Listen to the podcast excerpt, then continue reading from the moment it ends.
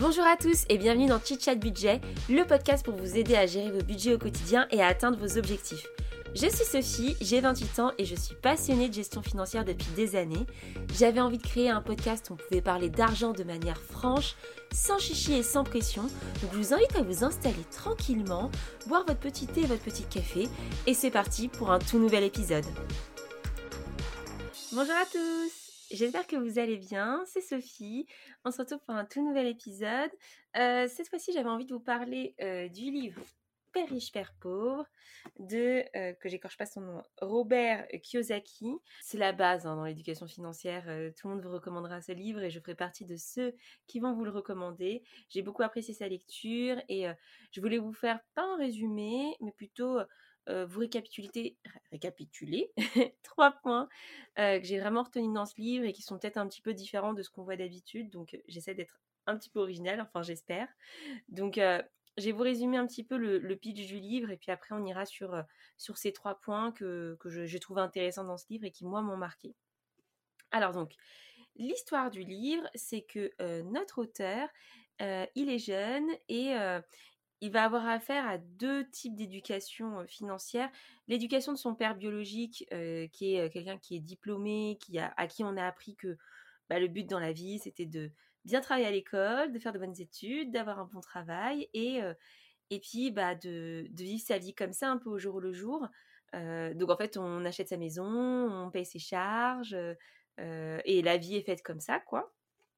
Et il va avoir l'avis aussi d'un autre père, qui est en fait le père de son, de son pote Mike, qui lui a une vision un peu différente des choses et pour qui, en fait, ce qui est important, c'est vraiment de s'instruire financièrement, de s'éduquer financièrement, que c'est pas quelque chose qu'on apprend à l'école.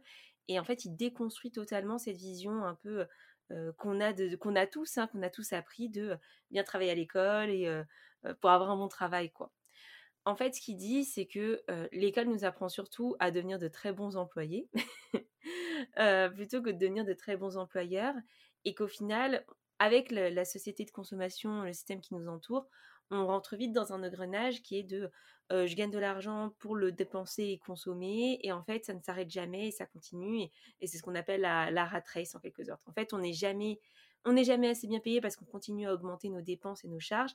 Et en fait, notre, salaire est notre seule source de revenus. Et c'est vrai que moi, quand j'ai lu ce livre, je crois que j'avais déjà lancé la page Instagram et le podcast. mais ça m'a donné encore plus envie de partager et de transmettre parce que franchement, je me suis rendu compte qu'effectivement, on n'avait aucune éducation financière, que ce soit à l'école ou même nos parents, bah, en fonction bah, de leur niveau dans ce, dans ce domaine et puis de leur discours aussi, parce que c'est un sujet qui est un petit peu tabou, notamment en France. On parle pas trop d'argent, c'est quelque chose qui, est dérangeant. On ne dit pas qui, quels sont nos salaires, on, ne donne pas le montant. Voilà, c'est un petit peu, un petit peu problématique. Donc, donc même dans une famille où les parents savent bien gérer leur argent, ont cette habitude, etc. Ça ne veut pas forcément dire que c'est transmis aux enfants. Et, c'est vrai que, bah, que, ce livre, c'est un, petit aperçu de, principes simples, de l'histoire aussi de l'auteur. Et, je trouvais ça super intéressant. Donc, je vais vous donner mes trois points. Je pense que celui qui m'a le plus, un de ceux qui m'ont le plus marqué, c'est développer son, son QI financier. En fait, ce qui veut dire par là, c'est que quand on veut bien savoir gérer nos finances, il faut aussi bien s'éduquer et apprendre certaines matières sans pour autant forcément se spécialiser parce qu'il y a certaines choses, on peut faire appel à quelqu'un d'externe, mais c'est toujours bien d'avoir quelques bases et, d'en savoir un peu plus sur certains domaines. Alors, je vous donne un exemple. La comptabilité, c'est super important parce que ça permet de savoir un peu déjà ce qu'est un actif d'un passif, comment gêner, enfin, comment se fait un compte de résultat, comment s'exerce un bilan. Quand on veut étudier, investir dans une entreprise, par exemple, c'est toujours important de savoir un petit peu ça. Puis même pour gérer ses finances, euh, avoir quelques bases en comptabilité, c'est super important. Alors moi, j'ai eu un peu de chance parce que même si j'ai fait des études de marketing, j'ai euh, appris la comptabilité, en tout cas les, grandes bases. Et c'est vrai que je me rends compte là maintenant dans mon chemin d'éducation financière et d'indépendance et de liberté financière, la comptabilité, elle m'aide au quotidien à vite comprendre ce qu'est un actif, ce qu'est un passif. Un actif, c'est quelque chose qui va vous, vous rapporter de l'argent. Un, un passif, c'est ce qui vous a vous demandé de dépenser de l'argent. Et ça, c'est une des bases du livre. Et, je trouve que c'est très important bah, d'être assez alerte là-dessus. Mais au-delà de la comptabilité, il y a tout ce qui est fiscalité. Et c'est vrai que quand on commence à épargner ou à faire des investissements financiers. C'est très important en fait de savoir dans quoi on s'embarque, de connaître les lois, les, règles, la loi du marché, la stratégie. Moi, je fais ça à travers bah, des lectures, notamment bah, Père riche, Père pauvre, mais c'est pas ce qui va m'apprendre la fiscalité concrètement. Ce qui va m'apprendre la fiscalité, bah, c'est c'est dans des groupes Facebook où bah, c'est des gens qui parlent que de ça toute la journée. Je suis dans des groupes de gens qui veulent devenir rentiers, qui font de l'investissement immobilier, d'autres qui gèrent des SCPI. En fait, à travers les questions des gens, j'apprends les réponses et je me dis ah bah oui c'est comme ça ou, ou je m'ouvre à certaines questions que je m'étais pas posées. Euh, je regarde aussi beaucoup de vidéos YouTube, je lis aussi beaucoup de forums financiers. D'autres vont vous conseiller des formations. Moi, j'ai pas de formation à vous conseiller parce que j'en ai pas faite, mais il y a forcément peut-être des bonnes formations dans ce genre de domaine. Donc, je trouve que là, c'est super important de développer son, son QI financier et comprendre de quoi on parle. Et je vous dis ça notamment parce que quand on a aussi des rendez-vous face à des banquiers, je sais pas, pour des investissements locatifs, moi c'est un peu mon cas en ce moment, bah tout de suite en fait, ils comprennent que vous savez de quoi vous parlez et, et que vous n'êtes pas juste le dernier pecno là qui qui sait pas, qui veut faire un truc, qui veut investir mais qui, ne connaît pas les bases. Et ça m'est pensé, je suis dans un groupe Facebook où justement les gens sont un peu en train de s'écharper là-dessus parce que parfois ils ont des questions où en deux minutes sur Google on trouve la réponse quoi alors que c'est plutôt un, groupe qui est censé être un peu high level, où on se pose vraiment de, questions très très précises euh, et, très haut niveau dans l'investissement. Et donc le, délire, enfin le, délire actuellement, c'est est-ce que c'est un groupe qui devient question lambda ou est-ce qu'on on se professionnalise un petit peu? Et donc, euh, je trouve ça intéressant de se rendre compte, bah, moi, je suis dans quelle case? Et petit, je pense qu'au début, j'étais dans la case, euh, moi, j'y connais rien, etc. Et petit à petit, bah, j'ai pris les, les bons réflexes pour me renseigner quand j'ai une question. Et en fait, c'est ça de développer son QI financier, c'est que petit à petit, bah, vous allez confronter à une question et vous allez dire, mais c'est quoi la réponse? Et vous allez chercher, vous allez poser des questions. Et puis après, vous allez partager avec d'autres pairs pour essayer de savoir, bah, c'est quoi la réponse? Parce que parfois, c'est pas si simple. Je vais vous donner un exemple.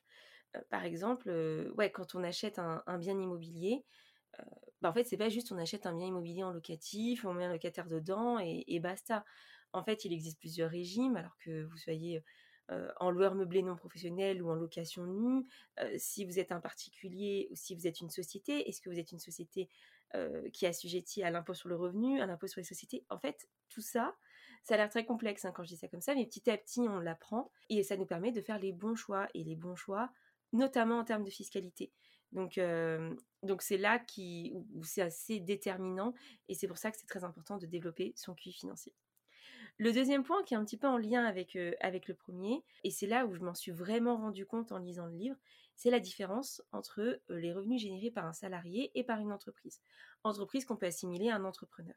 En fait, ce qui est dit dans, ce livre et ce qui est, ce qui est réel, hein, euh, c'est qu'une des grandes différences entre, entre un entrepreneur et un salarié, c'est qu'un entrepreneur, dans son système d'imposition, il va d'abord gagner de l'argent, donc c'est ce qu'on appelle les produits, enfin c'est ses revenus, mais plutôt son chiffre d'affaires. Je vais plutôt dire ça comme ça. Ensuite, il dépense des choses, il a des charges. Donc, d'un côté, il a ses produits, d'un autre côté, il a ses charges. D'où l'importance de s'y connaître un peu en comptabilité. Donc, il a ses charges, par exemple, je ne sais pas, quelqu'un qui gère euh, plusieurs appartements et c'est sa société de faire ça. Bah, peut-être que il veut acheter un bien, à, euh, je sais pas, à Marseille, il habite à Paris, et ben son billet de train Marseille-Paris, il va le faire passer dans ses charges.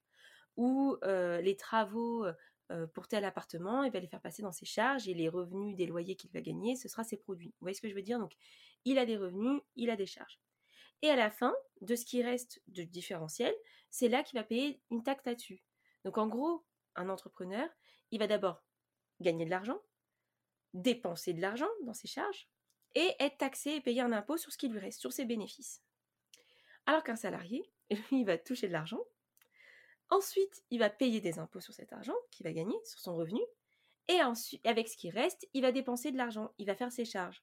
Donc c'est là qu'on voit tout de suite que, en fait, un salarié est beaucoup plus taxé et taxé avant d'avoir fait ses dépenses, versus un entrepreneur qui est taxé après avoir fait ses dépenses. Et c'est là que euh, réside toute la clé, en fait, une grosse différence entre un salarié et un entrepreneur ou une entreprise. Et c'est pour ça qu'une entreprise paye aussi beaucoup moins d'impôts par rapport à un salarié. Là où je veux en venir, c'est que c'est super important d'être bien formé là-dessus et de savoir bah, à quel moment une entreprise est intéressante pour nous, à quel moment il est plus intéressant pour nous de rester dans le côté salariat. Mais on ne peut pas faire n'importe quoi non plus. Donc il faut s'y connaître en droit, il faut savoir quelles sont les lois, la fiscalité. Enfin, on peut pas non plus tout en mettre dans ses charges. Je peux pas demain créer une entreprise lambda qui n'a pas de but et dire bon bah toutes mes dépenses et mes vacances aux Maldives, je les mets en charge. Ça fonctionne pas comme ça. Mais ce que je veux dire, c'est qu'il y a plein de choses via votre entreprise qui peut passer en charge. L'achat d'une voiture pour votre activité professionnelle. Enfin, il y a plein de choses. Donc c'est là que ça peut devenir intéressant. Et, moi aujourd'hui, je n'ai pas d'entreprise. J'espère en avoir une bientôt et, la créer au moment où je me sentirai assez capable et, où je, pense en savoir assez pour la créer. Mais, c'est vrai que c'est un objectif pour moi. Je sais que c'est pas le cas pour tout le monde et il n'y a pas de jugement ici. Mais, mais tout ça pour vous dire que vraiment, je me suis rendu compte en lisant Père riche, Père pauvre qu'effectivement, il y avait une vraie différence et que, bah, niveau fiscalité, on n'est pas taxé pareil. Après, mon but ici, c'est pas de vous dire ne payez aucun impôt, c'est mal de payer des impôts, c'est très, bien de payer des impôts, c'est de la redistribution, etc. Mais ce que je veux dire, c'est que les personnes en quelque sorte riches, elles, elles savent très bien gérer ça. Et c'est là qu'est la différence entre elles, les classes moyennes et les pauvres. Dans Père Père pauvre, je le précise, hein, il n'y a, a, pas un côté péjoratif au mot pauvre ou riche, hein, c'est juste pour illustrer un petit peu les pauvres qui n'ont pas forcément toutes les clés de l'investissement et les riches, entre guillemets, qui ont les clés de l'investissement. Mais il n'y a aucun jugement de valeur là-dessus. Et mon dernier point, mais c'est un point qui revient très souvent dans, le livre et donc c'est un point un peu continu, c'est ne pas travailler pour l'argent, générer des revenus pour acheter ce qu'on souhaite acheter et économiser pour générer ces revenus. Alors, plus largement, en gros, c'est en fait ce qui est important, c'est pas combien vous gagnez, c'est combien vous arrivez à mettre de côté par mois et à réinvestir. En fait, investir, c'est le plus important, c'est ce qui vous générera le plus de revenus. Euh, acheter euh, un investissement locatif, c'est ce qui vous générera des revenus. Investir dans une assurance vie, en bourse, etc., c'est ce qui générera des revenus. Créer votre business, c'est ce qui générera des revenus. Mais pour ça, il vous faut de l'argent. Et en fait, je pense qu'il y a, un moment, il y a un exemple dans le livre et ça me parle un petit peu sur ma vie personnelle. Je pense qu'il prend l'exemple de sa femme qui veut s'acheter une belle voiture. Et en fait, vraiment, c'est un petit peu un coup de cœur, donc c'est un peu, un peu un caprice, quoi. C'est pas très nécessaire, etc. Et en fait, finalement, sa femme, elle a attendu. Enfin, elle s'est pas dit, est-ce que je peux me l'offrir? Elle s'est plutôt dit, comment je vais me l'offrir? Et pour s'offrir cet argent, et ben finalement, elle a attendu, je crois, trois ans, je sais plus exactement, où elle a généré des revenus par ses intérêts, par ses investissements locatifs, etc. Pour se dire, bah maintenant, je peux me l'acheter, en fait. Et elle s'est pas endettée ou mis la corde au cou, tu vois, pour pouvoir se l'acheter avant d'avoir vraiment de l'argent pour pouvoir l'acheter. Je vous donne un autre exemple. Moi, à un moment, j'hésitais à, m'acheter un joli sac de luxe. Et j'avais une prime, etc. Et je m'étais dit, bon, je peux me faire plaisir, etc. Et finalement, en fait, à force d'y réfléchir et tout, je me suis rendu compte que ce qui me faisait plus plaisir, c'était de placer cet argent. Alors, ça peut paraître bizarre comme ça. Hein. c'était de placer cet argent pour que cet argent me génère des revenus et que ces revenus, finalement, m'apportent en fait ce sac que je voulais m'acheter et j'aurais beaucoup plus de reconnaissance et l'impression d'avoir bien géré mon argent à ce moment-là plutôt que d'avoir tout dépensé et d'avoir zéro à la fin et d'avoir juste un sac. Euh, voilà. Donc c'est vrai que avoir une bonne gestion de ses finances, ne pas trop dépenser, investir son argent, c'est un vrai changement de, mindset en fait, plus largement. C'est aussi se dire bah, comment, comment je gère mieux mes finances à mon niveau, parce que moi, j'ai pas l'argent de, de Robert Kiyosaki. Au début, il n'a pas commencé avec grand-chose, mais, mais tout ça pour dire que j'ai pas les mêmes finances et j'ai peut-être pas les mêmes revenus et j'ai pas d'héritage ou quoi que ce soit. Donc comment, moi, à mon échelle, j'arrive à générer ces revenus petit à petit pour me créer de plus en, de plus, en plus cette liberté financière? Et bien ça, ça passe par mon éducation financière, par une meilleure gestion de mes revenus, des investissements. Et petit à petit, ce chemin, il est en train de, se construire ensemble. Et, et au-delà de ça, ce livre, il m'a vraiment envie de donner, m'a vraiment donné envie de transmettre cette envie de, de dire, mais en fait, on peut tous faire ça, on peut tous mieux gérer nos finances, c'est pas si compliqué, faut juste y aller étape par étape. Euh, se donner une motivation tous ensemble. Et je crois que c'est aussi là le, but de mon Instagram et, et partager avec vous, c'est vraiment de, se motiver tous ensemble parce que je, pense vraiment que c'est à la portée de tous. Euh, mon but ici, c'est pas de, vous vendre du rêve et de vous dire euh, vous allez devenir super riche, vous serez sur des yachts, etc. Non, mon but, c'est plutôt de vous dire comment vous prenez le contrôle de votre vie et comment petit à petit, vous n'êtes plus dépendant de votre salariat ou dépendant d'un tel métier, hein, même si vous gagnez très très bien votre vie, parfois vous pouvez être aussi très malheureux en gagnant très très bien votre vie. Mais vous avez tellement de charges, vous êtes tellement dans un engrenage que c'est compliqué de s'en libérer et de se dire bon bah ouais, ok, je lâche mon taf ou je fais un taf qui me qui m'intéresse plus quoi. Donc voilà, c'est un petit peu le, but de cette chaîne et de ce podcast. C'est petit à petit, tous ensemble, de traiter de sujets financiers, sans chichi, sans pression, s'amuser ensemble. Et bah, j'espère que c'est le cas. En tout cas, moi, j'ai adoré ce livre. Je vous le conseille vraiment, Père riche, Père pauvre. pour le coup, vous pouvez l'acheter aussi sur Le Bon Coin. Il se vend très bien en occasion. Faites attention, par contre, il y a souvent des, PDF et, pas, et pas le livre. Donc, en fonction de votre préférence, vous pouvez l'avoir en PDF ou en livre. Mais, voilà, vous n'êtes pas obligé de l'acheter neuf. Il existe.